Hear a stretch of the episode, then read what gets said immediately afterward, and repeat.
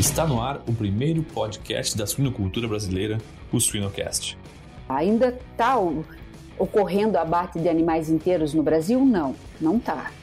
Mas abriu, essa legislação abriu a possibilidade de a gente estudar alternativas para o povo brasileiro que sente, é mais sensível a esse odor, de como a gente produzir esse animal com esses ganhos maravilhosos de desempenho, porque o que, que a que, que tem de diferente um animal não castrado? Ele tem testosterona, que é um hormônio anabólico natural. Isso faz o animal comer menos e ganhar mais peso. Então você produz um animal mais cedo e com muito menos ração. Siga-nos nas redes sociais, YouTube e Spotify para ter acesso a conteúdo técnico atual, de qualidade, irreverente e gratuito. Suinocast só é possível através do apoio de empresas inovadoras e que apoiam a educação continuada na suinocultura brasileira. Biodevá, resiliência por natureza. IPRA, construindo imunidade para um mundo mais saudável. Seva, sempre com você, além da saúde animal. A DSM pode ajudá-lo a preparar, proteger e apoiar a resiliência dos seus leitões, fornecendo experiência local em suínos e soluções completas e personalizadas para ajudá-lo a concretizar a sua visão. A DSM Nutrição e Saúde Animal está moldando o futuro dos cuidados com suínos.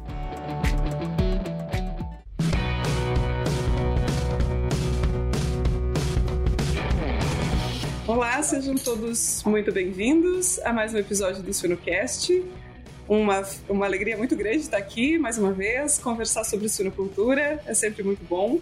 E hoje a gente tem o prazer de receber a professora Ana Maria Bride. A Ana, que é graduada em agronomia pela Universidade Federal de Santa Catarina, tem mestrado, doutorado, pós-doutorado. é professora atualmente na Universidade Estadual de Londrina. Professora Ana, eu sempre ouvi muito falar bem, ouvi muito bem de ti e é uma alegria estar aqui e conversar contigo hoje. Obrigada por ter aceito o nosso convite. Obrigada, eu que agradeço o convite, é um prazer estar aqui. E isso é a, a idade, né? Conforme mais velha a gente vai ficando, a gente mais uh, conhecido fica na área. Mas sou muito jovem, Ana, então não vale. Ai, Ana, que... Já são 30 anos de estrada. Ah, coisa boa. Tenho certeza que vão ser, vai ser um podcast muito cheio de, de conhecimento, de, de ideias aqui hoje. Fico feliz. E Ana, eu sempre gosto de começar, né? Eu fiz uma apresentação muito, muito breve, mas eu gosto de começar pedindo para o convidado falar um pouquinho da, da história, assim, quando que, é, como, como se chegou hoje, né, na, na atuação que você tem hoje dentro da suinocultura e de outras áreas também, né? Mas por onde você passou até chegar aqui, Ana? Conta pra gente. Olha, foi uma longa estrada. Eu comecei com a, fazendo agronomia na Universidade Federal de Santa Catarina, mas naquela época a agronomia ainda era muito forte na produção animal. E se vê o estado de Santa Catarina um, o maior estado produtor de suínos, e nós só tínhamos uma faculdade de medicina veterinária que estava localizada em Lages, e não tínhamos nenhuma escola de zootecnia e tinha a faculdade de agronomia em Florianópolis, né? E eu comecei a trabalhar e logo de cara eu me apaixonei pela ah, produção animal. E também meu pai já tinha sido produtor de suínos, eu gostava de ir, gostava de fazer embutidos com ele, pendurar salame no pau da vassoura, né? Então foi uma, um caminho meio natural. Eu comecei a trabalhar no departamento de zootecnia, fiquei durante quatro anos trabalhando com eles e coincidiu que, quando eu me formei, o professor de bem-estar animal, que era com quem eu trabalhava, o Luiz Carlos Pinheiro Machado Filho, foi fazer doutorado no Canadá e abriu um concurso para professor temporário e eu passei e dali a pouco eu já estava dando aula para os meus calouros, né? Foi uma coisa bem e nesse período uh, ainda não era normal muito ter doutorado, se vê que os nossos professores estavam saindo para fazer doutorado, mas eu tive uma boa orientação dos meus colegas de que eram meus ex-professores e viraram meus colegas de departamento, que se eu quisesse seguir a carreira eu teria que começar a estudar, fazer mestrado, doutorado, né? E assim começou essa jornada. E logo eu fui trabalhar com uh, suinocultura, trabalhando com suinocultura ao ar livre, cama sobreposta, sempre trabalhando com qualidade, bem-estar e qualidade de, de carnes. E daí foi um caminho que só tocou adiante. E eu me lembro quando eu fui, estava fazendo mestrado, a gente tinha na UFSC uma fazenda escola, tem ainda, né, a Fazenda da Ressacada, bem atrás do aeroporto. E nós, eu e mais o professor de suinocultura, o professor Falcoski, mais outros professores, uh, o Joca, que era da antiga Acaresc, né? Epagre na época. Uh, construímos um, uma produção de suínos ao ar livre que eu ia usar para fazer a minha dissertação de mestrado.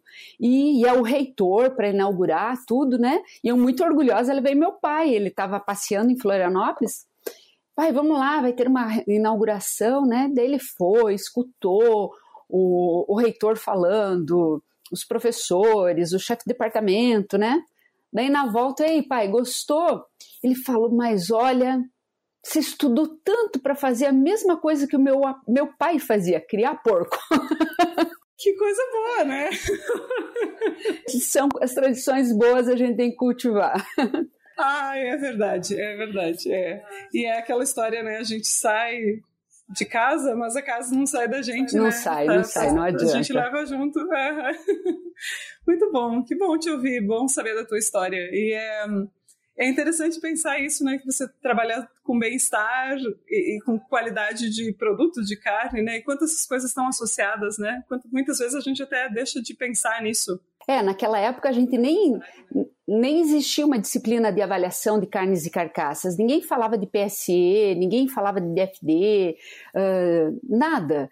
É, mas só que eu tive a sorte de ter um professor que era da Universidade de Santa Maria, que é o Lauro Miller, que era uma autoridade em qualidade de carnes bovinas. Tinha, ele até tinha um livrinho bem pequenininho que a gente usava na época, que era avaliação e tipificação de carcaças, que tinha foto colada no livrinho ainda. E, e, ele foi se aposentou e foi ser um professor, foi para UFSC como um professor temporário, um professor convidado, alguma coisa assim, e me co-orientou. Então, por isso que veio o bem-estar e qualidade da carne. Eu já fui fazer mestrado em tecnologia de alimentos, já fui uh, me empolgando com a área, né? Coisa boa. Falando em livro, Ana, tu, é, tu é autora do livro com a melhor capa Desculpa, tem várias capas muito lindas, mas a tua é a melhor de todas, mais original, disparada, assim, muito bonita. É, as nossas filhas que fizeram. A minha e do professor Caio. Que legal.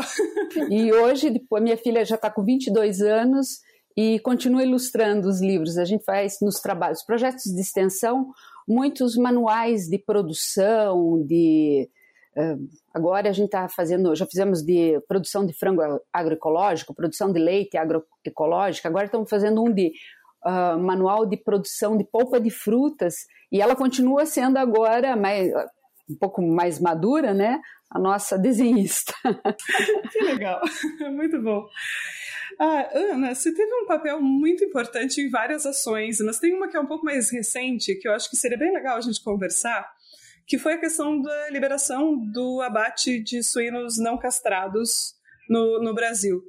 Eu acho que é, esse é um assunto que muita gente não conhece e seria legal, né, a gente conversar sobre isso. Assim, até talvez te convidaria para contar um pouquinho da, da, história por trás disso, né, de como a gente chegou na legislação que hoje está tá, tá vigente, né, com essa permissão. A, a castração cirúrgica era uma, uma atividade que sempre me incomodou. Me incomodava dar uma aula ensinando a castrar, que tinha que ser dado, né? Então levar os alunos na fazenda escola, mostrar como que faz. O som do suíno gritando me, me causava um desconforto muito grande. E lá atrás, em 2004, 2000, eu não vou lembrar exatamente quando, a Europa decidiu colocar um prazo para acabar com a castração cirúrgica sem anestesia. E falei, nossa, que legal, vou fazer um trabalho com anestesia em suínos. E, para minha surpresa, eu não só pela visualização, mas também a gente uh, viu quantos decibéis ele emitia de som quando a gente fazia a aplicação da anestesia, que a anestesia, para mim, doía mais do que a, a, o que o, o, estudo mostrou, era tão traumático quanto a, a castração. É claro que depois ele vai estar tá, o momento da anestesia, né? É claro que depois iria causar um, certo conforto. Mas era uma coisa que sempre me incomodava. Quando foi lá pro. E, e eu fui acompanhando a legislação europeia que estava mudando, que muitos países da Europa não castravam. Nessa época, minha irmã estava morando também na França, eu tive a oportunidade de ir lá e sentir também um pouco de diferença na qualidade sensorial dessa carne desses animais não castrados, então dava para perceber mais esse odor sexual, mas eu via que ninguém estava incomodado, só eu ali naquela, naquele restaurante, naqueles ambientes, né? Bom, nesse meio tempo nós também fomos nos, nós, eu falo, é o grupo GEPAC e o grupo de suinocultura aqui, o PES, da suinocultura da UEL, com os pesquisadores da Espanha, do IRTA de Monels, principalmente com a Maria Angel, que hoje já está aposentada. E nós fizemos um projeto grande, e também não só com eles, mas com a Universidade Autônoma de Barcelona. E, e nós fizemos um projeto grande que tinha intercâmbio de professores, de alunos. Nós fomos para lá conhecer a suinocultura da Catalunha, eles vieram para o Brasil, também conhecer a suinocultura, fizemos simpósios e começamos a ver mais de perto essa questão. O rebanho espanhol não castra, só castra os animais que são os ibéricos, que vão para fazer o ramon, porque eles precisam de um determinado tipo de gordura que só dá com a castração. E como que eles vivem com isso se nós não podemos viver, né? Então, nesse tempo, a gente começou a trabalhar com essa temática. Eu me lembro que eu submeti alguns projetos ao CNPq e a resposta foi uh, num resumo, você está louca, isso não pode acontecer, né? Mas nosso, nosso grupo foi insistindo, insistindo, o professor Caio, eu, e nós fomos trabalhando, trabalhando. Nessa época também entrou a imunocastração, que para mim foi uma das grandes revoluções na suinocultura, resolveu o problema resolveu vários problemas juntos, né? Melhorou o bem-estar dos animais que não precisavam passar pela castração cirúrgica, Diminuiu a deposição de gordura, com isso a gente conseguiu abater suínos mais pesados, com menor quantidade de gordura, então foi uma grande tecnologia da suinocultura. Então a gente trabalhou muito com a questão da imunocastração, mas começamos a testar também genéticas que são genéticas de baixo odor, selecionadas para ter baixo odor sexual. E vimos que sim, é possível criar suínos machos inteiros ou machos não castrados, que esses animais têm um desempenho muito superior aos castrados, superior aos imunocastrados, sem o custo da vacina, e que o odor da carne, quando uh, tem um potencial muito grande, quando usadas essas genéticas de baixo odor, de você ter uma, uma produção com baixo, com carne de qualidade também. E também que o odor ele é, é, é um fruto da cultura. Nós sentimos porque nós temos a cultura de comer carne de suínos castrados. E a Europa, ela está tão acostumada que aquele o odor sexual faz parte do odor da carne. É, é interessante, né? A coisa cultural é muito forte, né? No, no, próprio consumo, quando a gente debate consumo, né? O tipo de consumo é muito, muito interessante. Na, na Europa, muitos países fazem, têm essa prática de não, uh, de abate sem, sem a castração. A Espanha, você mencionou, mas outros países também, né? Espanha, França, Dinamarca, vários países. Eles não querem a imunocastração. E você pergunta por que não a imunocastração? porque é, eles acham que tudo que é exógeno não é bom. Então, é uma cultura também, faz parte da, de um pensamento, uma linha de filosófica deles, né? Então, eles preferem consumir carne com, com odor, que para eles. Muitas pessoas são anósmicas também, não sentem esse odor, né? E quando você se acostuma também, aquilo faz parte da, do sabor e da carne, né? Então, eles têm um jeito diferente. É, aqui também no Brasil, a gente quase não come, por exemplo, língua de vaca. A gente comia muito no passado.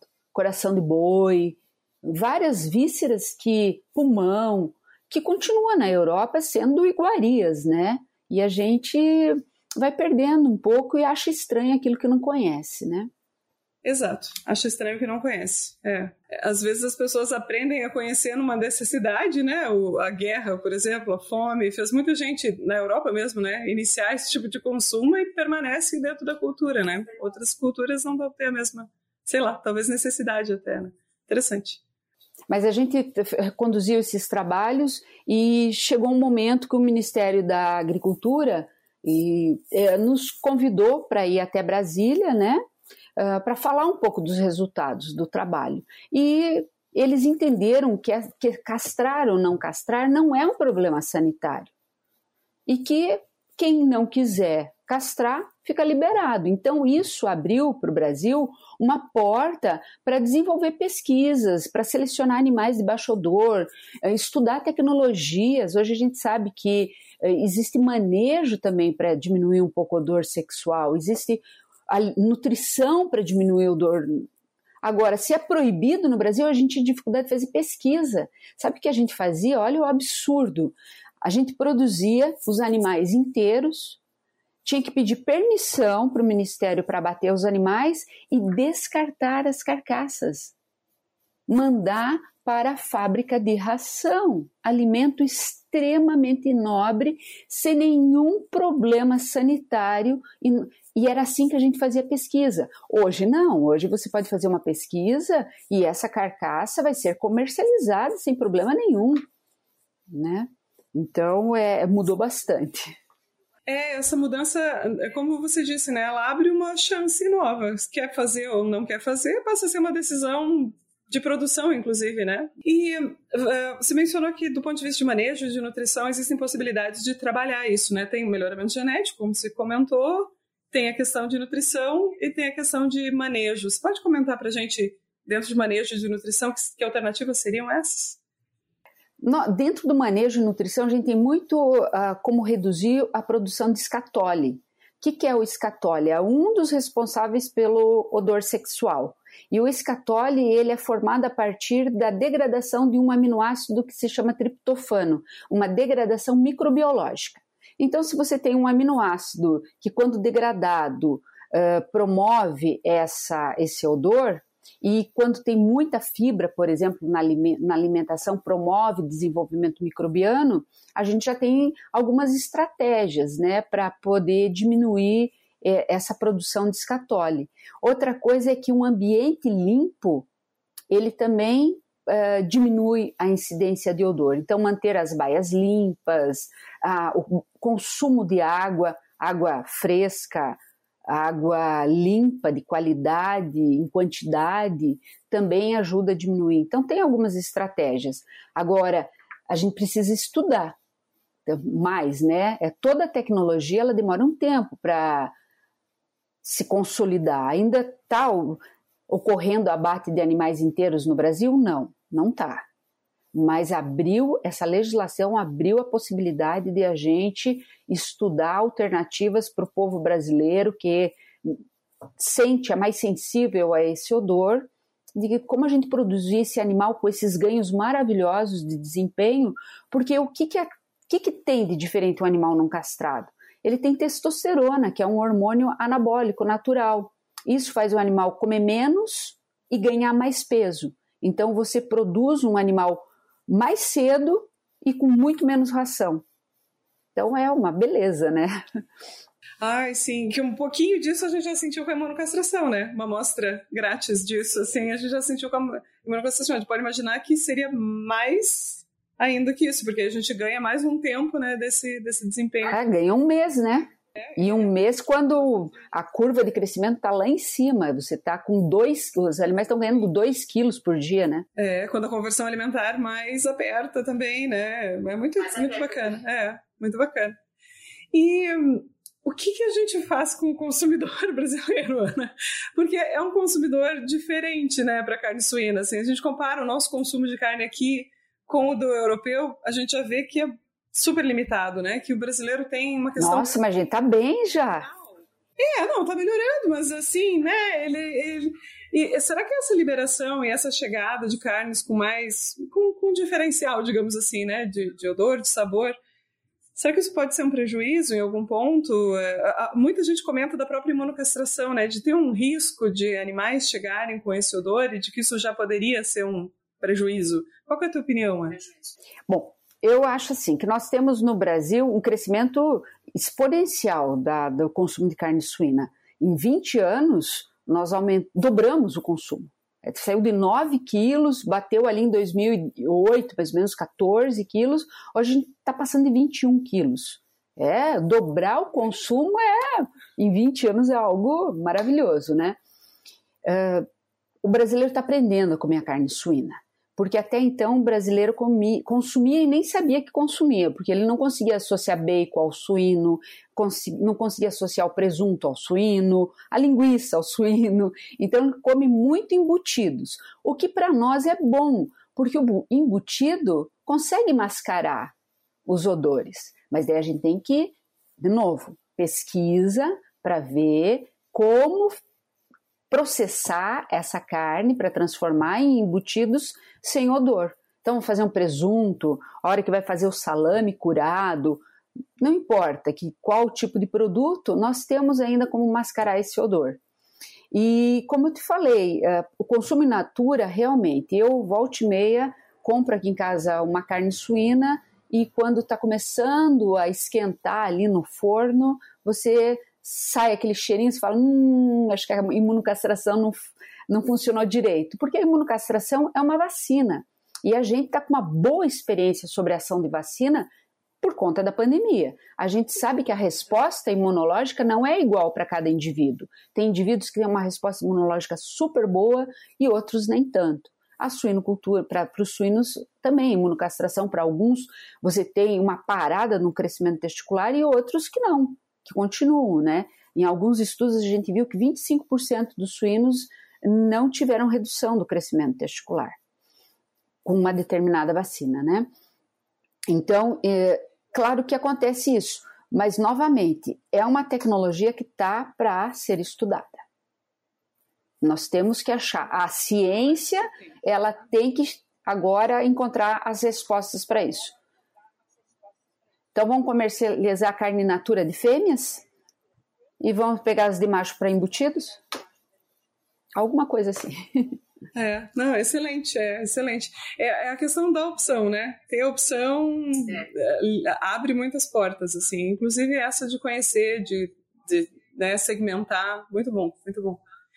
E, e sobre imunocastração, é, é, é isso que você comentou, né? Às vezes a gente compra carne, sente, é, acho que a gente é, dentro do dentro do sistema de produção mesmo, assim, alguns técnicos, algumas pessoas ainda têm um certo receio dela, né? Porque a gente é, foi uma adoção muito rápida e muita gente, não sei, a gente foi aprendendo à medida que já estava usando, né? Não, já estava usando. É, tá certo, né? era uma coisa que trazia tanta vantagem, vai, vai aprendendo e vai usando.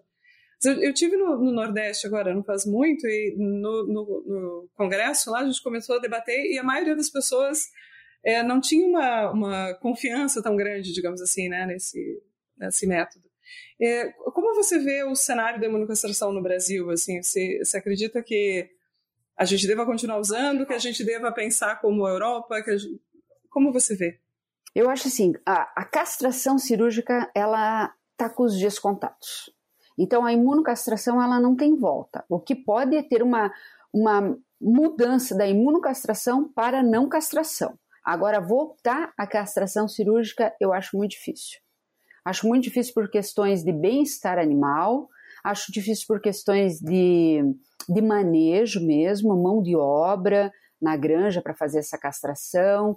E outra, se a gente vai fazer castração, vai ter que pedir, vai ter que ser obrigatório, né? No Brasil também, a legislação está falando, uh, você fazer a anestesia é analgesia. Imagina o custo que vai ficar isso, além da mão de obra, né?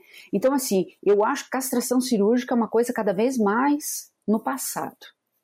Agora, a imunocastração tomou conta, né? 90% ou mais, eu não sei exatamente o, o, o número, mas uh, pelo que eu sei, é mais de 90% dos suínos industriais são imunocastrados, machos, né?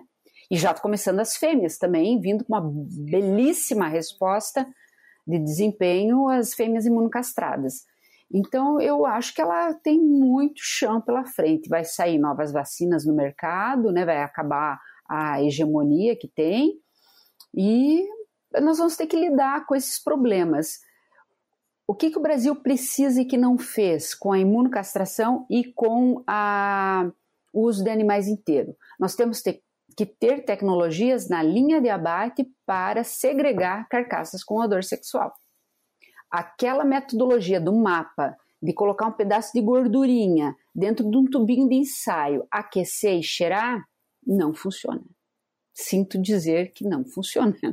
Nós fizemos vários testes uh, com painelistas para análise sensorial, testamos vários métodos uh, nacional, esse nacional, outros uh, desenvolvidos em outros países, e esse foi o pior que teve. Ele não é eficaz para mostrar o odor sexual.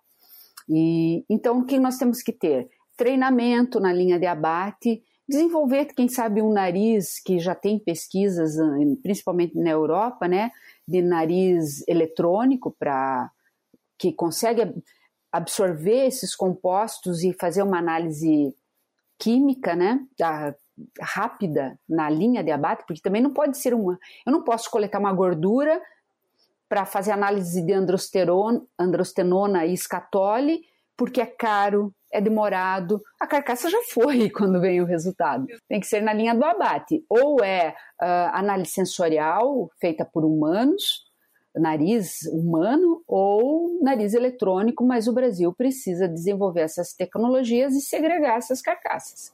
Segregou, apresentou odor, vai para embutidos. E daí vamos cada vez mais pesquisar como fazer, utilizar essas carcaças para fazer embutidos que mascarem esse odor sexual. É, e como tu bem comentou, existe um mercado enorme para os embutidos, né, para os processados em geral no Brasil, não deveria ser um problema de, de fazer esse tipo de, de, de segregação de material. Muito bom. A gente tem um pequeno problema, pequeno não, nós temos também um problema com a imunocastração, é que ele diminui a espessura de gordura da carcaça. E quando diminui a espessura da gordura da carcaça, essa gordura ela fica mais insaturada, porque a gente começa a depositar gordura mais via nutrição, pouco síntese de gordura nova, o síntese do novo que a gente fala que vem de carboidratos, proteínas, que é a gordura saturada. E aí pode trazer também alguns problemas, por exemplo, para fazer bacon.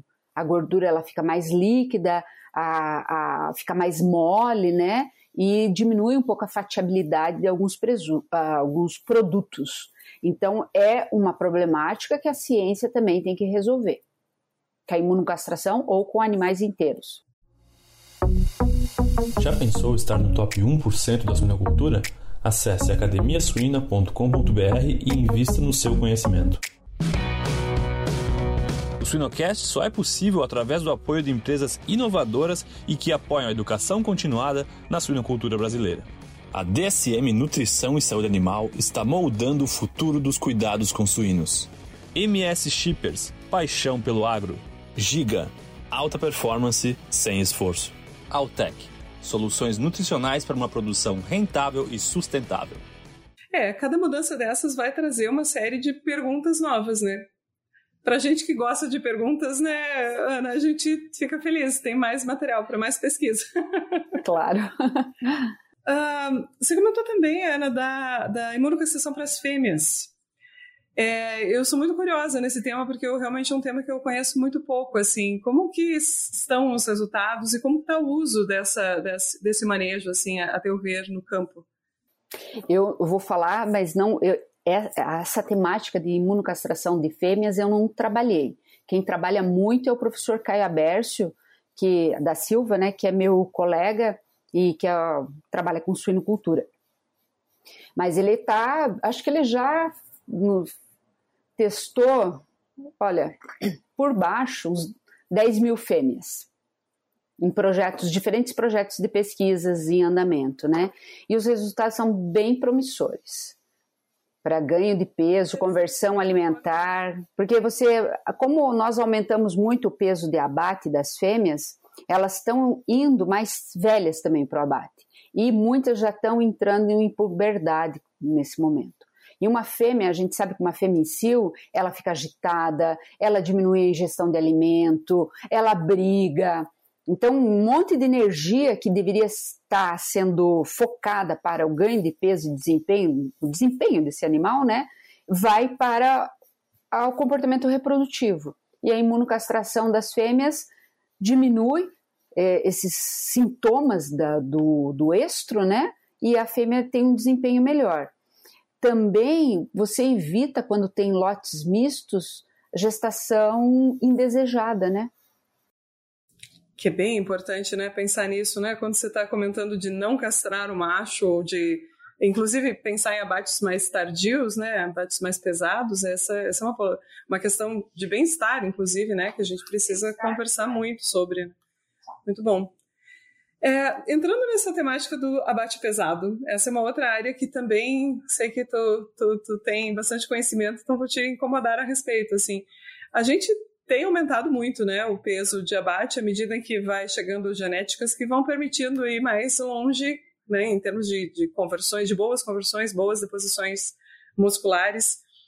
A gente tem uma tendência, será, de aumentar mais esse peso nessas próximas décadas? O que, que você imagina para. Eu acho que temos. Nós tivemos um aumento de um quilo por ano, em média. Bom, um aumento de um quilo no peso vivo por ano das fêmeas, da, do, dos suínos que chegam a abate, né? Então a gente saiu lá do começo do século, que nem é tão, tão longe assim, né? 22 anos, saímos num peso de abate de 100 quilos e hoje a média brasileira está em 125, mas já tem frigoríficos abatendo com 135, pensando em abater com 140. A Europa, eu lembro que eu mandei um trabalho para publicar esses tempos, alguns cinco anos atrás, que é, tinha no título Abate de de animais pesados e a média de abate era 130 quilos. Eles me devolveram. Isso não é suíno pesado, porque lá já tem animais com 150 a mais, né, sendo abatidos, né? Então essa foi a resposta do, do avaliador do trabalho. Nós temos como chegar a pesos maiores, sim. Genética, nutrição, uso de animais inteiros, imunocastração, a ractopamina ela ajudou bastante, né? Esse aumento, mas ela está caindo em desuso. Já caiu em desuso em várias partes do mundo. No Brasil ainda é permitido, mas não sei quanto tempo ainda vai continuar sendo permitido, né? Mas são tecnologias que ajudaram a, a gente chegar a esse peso de abate maior. Agora, com isso, a gente está tendo outros problemas tudo, né? Bom se, se a gente tivesse uma tecnologia que só tivesse coisas boas, né? É, agora não, tem a, a, parte boa e a parte ruim. A parte boa é que com mesmo uma porca, fazendo uma conta rápida, uma porca que desmama, sei lá, 34 suínos por ano. Posso fazer uma conta rapidinho, se me permite? Claro, toda, porque se eu tiver que ajudar, eu sou péssimo em conta de cabeça. Vamos fazer assim, 34 vezes ponto 75. Ah, não, pode desculpar. 34 vezes. Vamos por 78, peso de carcaça. Dava 90 mil quilos de carcaça. Agora nós vamos colocar 130 vezes ponto 78 vezes 34 34 vezes ponto. Não. Ó, não é só você que tá ruim da matemática, não. Não, eu nem ajudo, você viu? 34 vezes 78. Não, tinha feito errado. Dá 2.600 quilos de carcaça, tá? Me ajuda a guardar. 2.600. Agora vamos pegar 130 vezes ponto 78 rendimento de carcaça, vezes 34, 3.447. Quanto que eu tinha falado antes? 2,600. Então, estava produzindo 850 quilos a mais de equivalentes carcaça por fêmea. É bastante coisa, né? né? Dá. Agora, qual é a parte ruim disso tudo? A parte ruim é que os suínos, eu sempre falo isso para os meus alunos, os suínos são estressados, cardíacos e sedentários. Quando a gente for manejar, uh, tem que ter isso em mente. E agora você some a isso uma obesidade, porque ele está mais velho, mais gordo, né? Então, obeso, sedentário, cardíaco e velho, né? Então, quando você vai fazer um manejo pré-abate, as chances de a gente ter animais que morrem durante o transporte ou que chegam incapacitados no frigorífico é muito maior. A gente já fez vários estudos de casualística e que mostram que quanto maior o peso dos suínos, não só eu, né, o mundo inteiro, aqui no Brasil, o Dalla Costa já pesquisou bastante, né, que quanto mais pesado está o suíno, aumenta as chances de esse animal ser um nani ou um doa, ou seja, ser um animal incapacitado no frigorífico ou, ou chegar já morto no frigorífico, né? Que também são coisas que não, né, não, não fazem sentido, né? Não, não, a gente não pode querer, longe de querer uma coisa assim, né? É um resultado negativo extremamente negativo. Vai contra os princípios de bem-estar animal e é, são perdas econômicas né? significativas, né? É, porque no final, né? No final, quando menos você quer que alguma coisa vai lá e retira o animal de você. E, o nosso sistema também ele tem que pensar o seguinte: quando você transporta um animal, uh, lembrar que nós não estamos mais transportando animais de 100, 110 quilos. Nós estamos transportando animais de 125, 130 quilos, muitas vezes até de 140 quilos. A densidade é outra. Esse animal ele tem uma o, ele sente muito mais calor do que um animal uh, jovem. O sistema termorregulador dele é muito menos eficiente. Ele precisa de mais espaço, mais arejado, mais ventilação. Então, tudo isso precisa ser ajustado, ainda mais num país tropical como o Brasil. Nós temos já o, nossos índices de mortalidade são maiores durante o transporte que os países europeus ou mesmo o Canadá, que faz muito trabalho, né, com mortalidade durante o transporte. Porque nós, nós temos uma combinação que é fatal, como hoje. Eu não sei como é que está o clima aí, mas aqui nós estamos num calor e quase chovendo. Então, umidade com temperatura, muita energia no ar. E essa energia térmica, ela causa um desconforto extremo no animal, porque ele não consegue, ele está ali produzindo calor, mas ele não consegue dissipar. Ele aumenta a temperatura corporal e daí vem a fadiga, vem a, a, um animal que não consegue nem andar, né, que está em prostração e, e, assim por diante, né.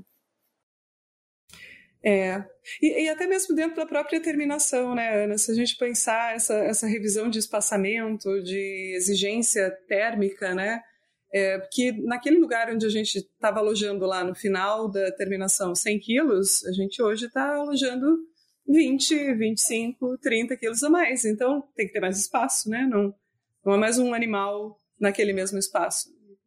São mais quilos. É. É, tem que ir pensando. Ana, eu só assim, para encerrar, eu tenho mais uma última pergunta, que é meio também uma curiosidade. Você comentou algumas vezes de de ter necessidade de medir, né? Por exemplo, do macho inteiro chegar no abatedor e a gente ter uma ferramenta ali, um, uma técnica, alguma coisa que te permita segregar uh, por, por, por, ter ou não né, esse, essa problemática do odor sexual. Mas, em geral, da, da, qualidade de carne como um todo, né, a gente tem ferramentas, mas quanto dessas ferramentas, Ana, são práticas e, e, e podem estar realmente presentes assim, né, no, no, no frigorífico por serem rápidas, por serem é, enfim, aplicáveis dentro do frigorífico, para transpor aquilo para dentro do campo, né? Para transpor a qualidade de carne, transpor no sentido assim de, de, de, criar um link, né, entre a qualidade de carne e o que realmente aconteceu com aquele animal no transporte nas fases anteriores, né? A gente hoje no Brasil é capaz de fazer isso, está conseguindo fazer esse link, assim, o produto que a gente está entregando e aquilo que eu estou fazendo do campo, né? A gente tem ferramentas hoje capazes e aplicadas dentro da, dos frigoríficos para isso, ou a gente tem espaço para melhorar também? Você fala mais em relação a tudo ou só o odor sexual? A, a, qualidade em geral, assim, é outras, é outras características que são tantas, inclusive, né, mas que, uh, que muitas vezes eu, eu, eu, tenho uma impressão, talvez seja coisa minha que não vivo esse, esse ambiente, mas de que o abatedor, o frigorífico, é uma coisa que às vezes está desconectado do restante do. É, se conectando, eu diria, mas que, que a gente aproveita pouco os dados de, que estão lá no, na etapa final para transpor, para trazer para dentro da cadeia dos manejos, do transporte, da nutrição, técnicas né, e possibilidades de melhora também. Mas para isso a gente precisa de métodos lá dentro, né, de avaliações, metodologias dentro do, do frigorífico aplicáveis. Você acha que a gente tem espaço para melhorar nisso? Eu acho que a gente vem fazendo trabalho, o Brasil faz desde, as, desde a década de 70, uh, já tinha pistola de tipificação nos frigoríficos brasileiros, né? o fato de a gente ter integração facilita tanto as integrações horizontais com cooperativas, verticais com empresas, essas, essas integrações facilitam a comunicação do campo com o frigorífico, né? A, a tipificação das carcaças foi um grande exemplo. A gente saiu lá dos anos 60 com carcaças com menos de 45% de carne magra na carcaça e hoje a gente está batendo 65%, 70% de carne magra numa carcaça, né? Isso foi uma resposta assim: avalia a carcaça e fala para o campo. Precisa trocar genética, precisa mudar a alimentação, precisa disso, disso, daquilo. Então, existe essa conversa. O que eu acho que estava faltando era bem-estar animal. Nós ficamos muito tempo discutindo que bem-estar animal seria um custo, implantar medidas de bem-estar seria um custo para a indústria, que a indústria não teria esse dinheiro porque ia aumentar o valor da o preço da carne e que daí não daria para, bom, toda essa discussão que hoje a gente viu que não. Você melhorar o bem-estar é melhorias no, na produtividade, na qualidade e que as duas coisas se casam muito bem. Primeiro, um respeito ético com os animais. Eu acho que a primeira coisa é bem-estar animal, né? Só que quando você está sendo cobrado com uma portaria 365, você vai ter que responder por isso. Então, você vai ter que ter auditorias, você vai ter que ter controles. Uh, um método simples é você olhar a carcaça e ver as lesões que tem. Aonde está a lesão? A, só o fato de você olhar se está com muita lesão na região do pescoço, no pernil ou no lombo, você já consegue dizer onde está o problema. É um problema de manejo? Você está uh, trabalhando com lotes muito grandes e você não consegue manejar esse lote? Uh, você está tendo uh, problema de uso de bastão elétrico? Então, tem ferramentas já disponíveis até para odor sexual. Alguns países da Europa fazem treinamento e treinam um analista. Não tem provador de vinho? Faz a degustação de vinho ali, faz a análise sensorial de vinho.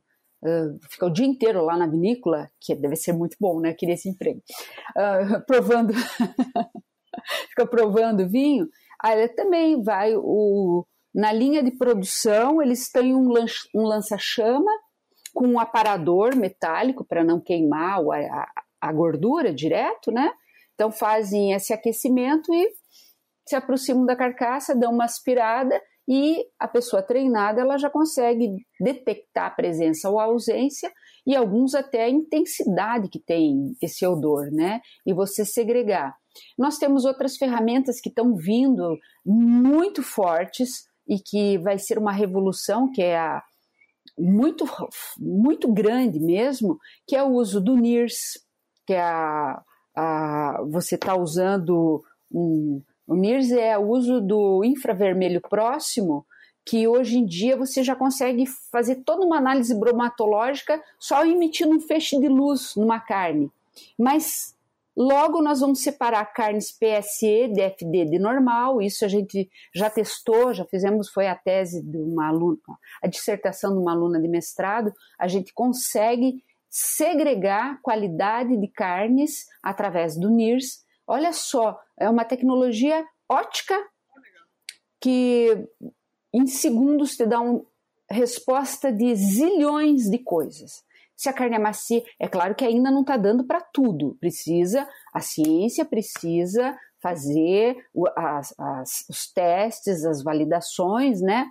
Mas pode segregar a qualidade da carne, pode dizer a composição, atividade de água, o pH, uh, maciez. Então, tem várias tecnologias que estão vindo e que vão revolucionar inteligência, aprendizagem de máquina, visão computacional.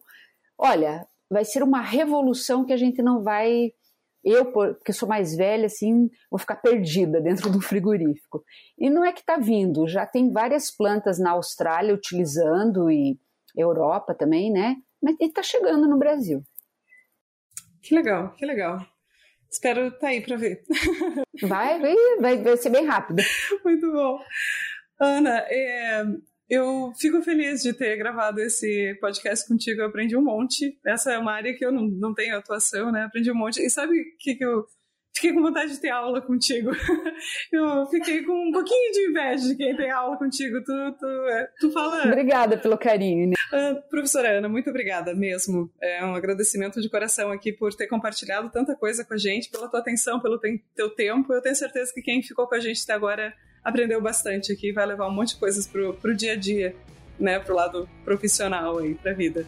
Muito obrigada, Ana. Eu que agradeço a oportunidade de estar aqui falando. Eu acho que qualquer sementinha que a gente coloca para melhorar o bem-estar animal, dos animais na produção é, é muito bom. Com certeza. Você, fez, você plantou várias hoje, tenho certeza. obrigada, Ana. Obrigada a todos que ficaram aqui com a gente. E até a próxima. Um abraço.